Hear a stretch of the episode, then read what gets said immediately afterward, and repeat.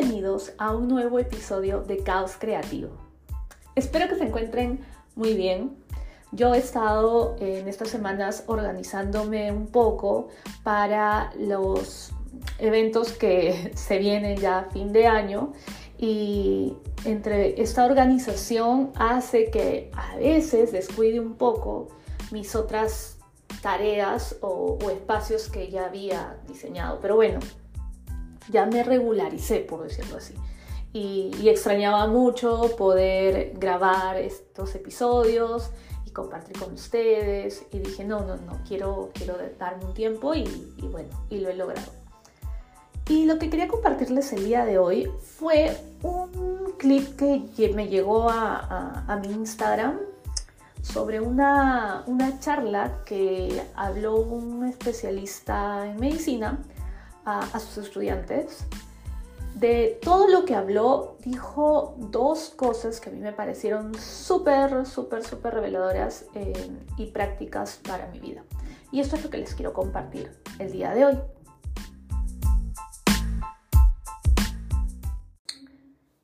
E hizo dos ejemplos que me parecieron muy, muy cruciales y eso lo quiero, lo quiero compartir con ustedes. Lo primero fue que este expositor les dijo, ok, todos en una hojita me van a dibujar una flor. Y para esto van a tener un tiempo de 7 segundos. Y comenzamos. 7, 6, 5, 4, 3, 2, 1. Dejen de dibujar. Entonces, ustedes observan, eh, ponchan los, dibujos que habían hecho todos los estudiantes en ese momento. Y em, lo gracioso fue que el expositor dijo, ahora compartan su dibujo al compañero de la, el que está a su costado. Y obviamente todos habían dibujado la flor que todos estamos pensando ahorita en nuestra mente, em, cómo dibujaríamos la flor, así tal cual o sea, con su botoncito, sus hojas, su palito, sus dos hojitas a los costados. Y el, expositor publicó también eh, la imagen que él sabía que iban a dibujar todos. Entonces eh, ahí fue el cuestionamiento, ¿no? Les dijo, ok, ¿por qué todos dibujamos lo mismo si nosotros conocemos diferentes tipos de flores? y el expositor les puso diferentes imágenes de flores y que era muy, muy obvio el tema de que nosotros sí ubicamos un sinfín de tipos de flores.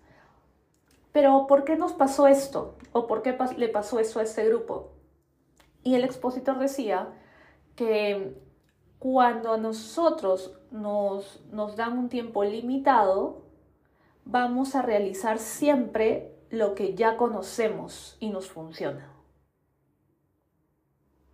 Entonces, es algo que me hizo a mí como que, mm, o sea, como que un clic de cierto, ¿no? O sea, muchas veces nosotros em, optamos por lo que ya conocemos porque eso nos funciona. Y ahí va lo segundo, la segunda característica de todo esto. Es que no nos arriesgamos por temor de no hacerlo bien. ¿Qué hubiera pasado si el expositor les hubiera dicho, ok, dibujen una flor, pero tómense todo el tiempo del mundo para dibujar esta flor? Quizás unos le hubieran puesto más detalle, quizás otros hasta lo hubieran pintado y otros hubieran sido muy diferentes o la forma hubiera cambiado en algo. Pero es porque nos dieron más tiempo. Entonces, eh, cuando nos piden de alguna manera innovación, es señal de que vas a necesitar un poquito de tiempo. Tiempo para crear, para reflexionar lo de lo que estás haciendo, para repensar un poco, para corregir si es que hay algo que, que puedes ir mejorando. Y lo otro es de que tenemos que arriesgar a probar otras cosas. Ya, y el segundo ejemplo que también mencionó este expositor fue el análisis del comportamiento de las uricatas. Yo no sabía, pero las suricatas eh, normalmente son seres muy indefensos, presa fácil de cualquier depredador, y paran siempre en grupo. Pero en cada grupo siempre hay uno que mira en dirección contraria al resto. Por ejemplo, si hay seis suricatas, cinco miran para la derecha y hay uno que mira para la izquierda. Y esto desde cachorros, desde que nacen, siempre es como que hay uno que hace la diferencia. Y esto, ¿por qué? Porque es una estrategia que ellos instintamente lo realizan para poder defenderse de estos depredadores y darle la vuelta a esta situación y convertirse ellos más bien en estos depredadores y el depredador convertirse en presa fácil para ellos. Porque esta persona, este, esta suricata que mira en dirección contraria alerta al grupo, a la manada, para que preste atención de que hay alguien que quiere de alguna manera atacarlos. Entonces todos hacen, eh, todos se unen y más bien empiezan a atacar a este depredador, lo cual lo convierte en presa. Y dije, wow, qué estratégicos, ¿no? Pero a lo que el expositor quería llegar, y esto es algo que, que a mí me, me pareció muy revelador, es cierto, es que nosotros, para darle la vuelta a la situación o para poder resolver algún tema que se nos presente en la vida, ya sea proyecto en la, o en la parte eh, personal, em, e, etcétera, para cualquier aspecto de nuestra vida, es siempre tratar de mirar de, eh, desde un lado que el resto no lo hace. Eso invita a que te muevas, a que quizás tengas que hacer un poco el esfuerzo de cambiar de posición y te va a permitir tener otra visión de las cosas. Es como en el teatro, cuando yo me demoro una eternidad para buscar entradas porque a veces quiero el asiento donde pueda ver completamente la obra en toda su totalidad. Sin embargo, a veces cuando he probado en laterales, en balcones, eh, en platea, la perspectiva es diferente y la emoción y la sensación personalmente es otra. Y no me parece mal, solo que es diferente y te puede llevar a, tener sensaciones y, a, otras respuestas. Entonces, ¿a qué quiero llegar con todo esto? Eh, que aprendamos a ser un poquito más como las suricatas. Y realmente, eh, si tú quieres ser innovador, ¿no? No es que tengas la varita mágica y digas, ok, clean, soy innovador.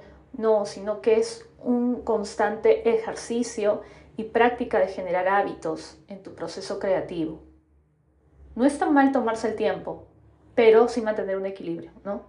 Tampoco no te vas a demorar toda la vida, pero sí tienes que tomarte un tiempo para reflexionar, analizar, corregir y volverlo a hacer. Y lo otro es, tienes que tomar el riesgo. Da miedo lo, lo distinto, lo nuevo, sí, pero cuando das ese paso, lo que viene es, es increíble porque es toda esta experiencia que vas a vivir.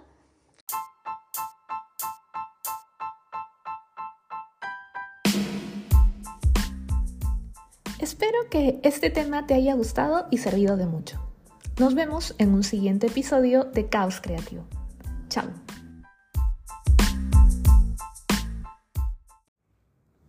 Bienvenidos a un episodio más de Caos Creativo. Hoy quería hablarles sobre una historia eh, muy conocida acerca de un joven príncipe que fue desterrado y regresa para vengar a su padre.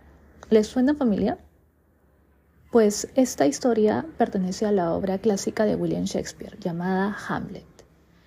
Es una de las tragedias más famosas de este autor inglés y, aunque no lo crean, el rey León tomó mucha inspiración en ella.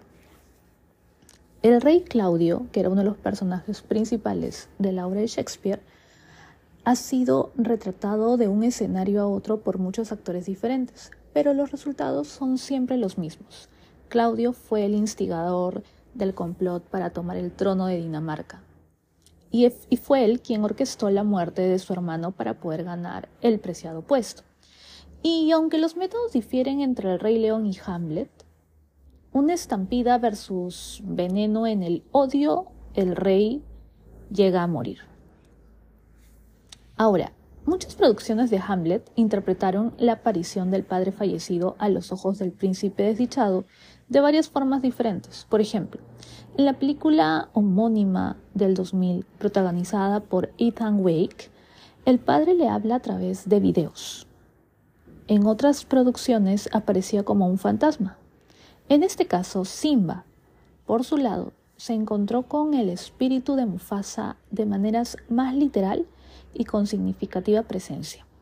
En todos los casos, el rey debe recordar a su hijo que no olvide quién es él y sobre el crimen que se cometió. Ahora, no podemos decir que hay una interpretación directa de Ofelia en El Rey León, pero Nala es la que más se le acerca a este personaje. Ella en este caso era la prometida del príncipe, pero allí es donde termina la coincidencia. Ofelia quedó abrumada por el paso de sus experiencias. Soportó también los cambios de humor de Hamlet y tuvo que elegir entre su amor y su familia. En este caso, Nala se sintió fortalecida por las dificultades. Ella perseveró y empujó a Simba a regresar al reino para ocupar el, el lugar que le correspondía.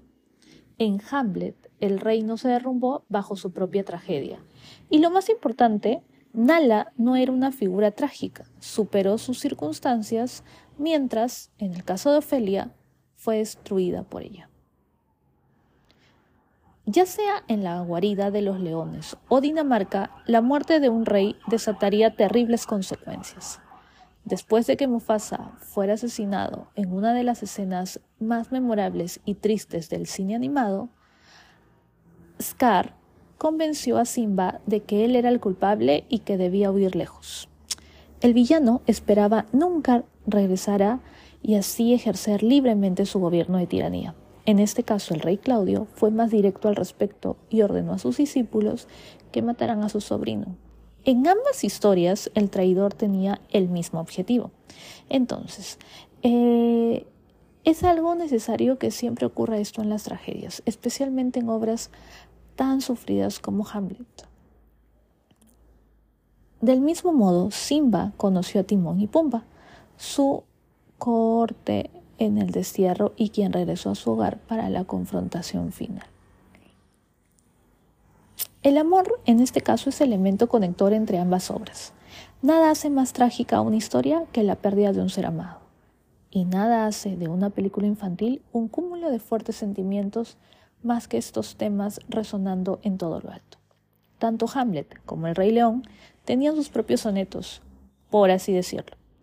Hamlet y Ofelia estaban consumidos por la angustia y el amor prohibido durante toda la narrativa. Sin embargo, él envió una carta en la que profesaba sus sentimientos con la famosa frase No dudes que las estrellas sean fuego.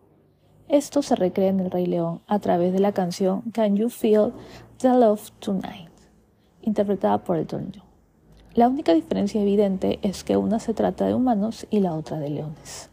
Espero que les haya gustado este episodio tanto como a mí y, y que este dato curioso les haya interesado y a ustedes queridos docentes quizás lo puedan aplicar en sus clases de literatura.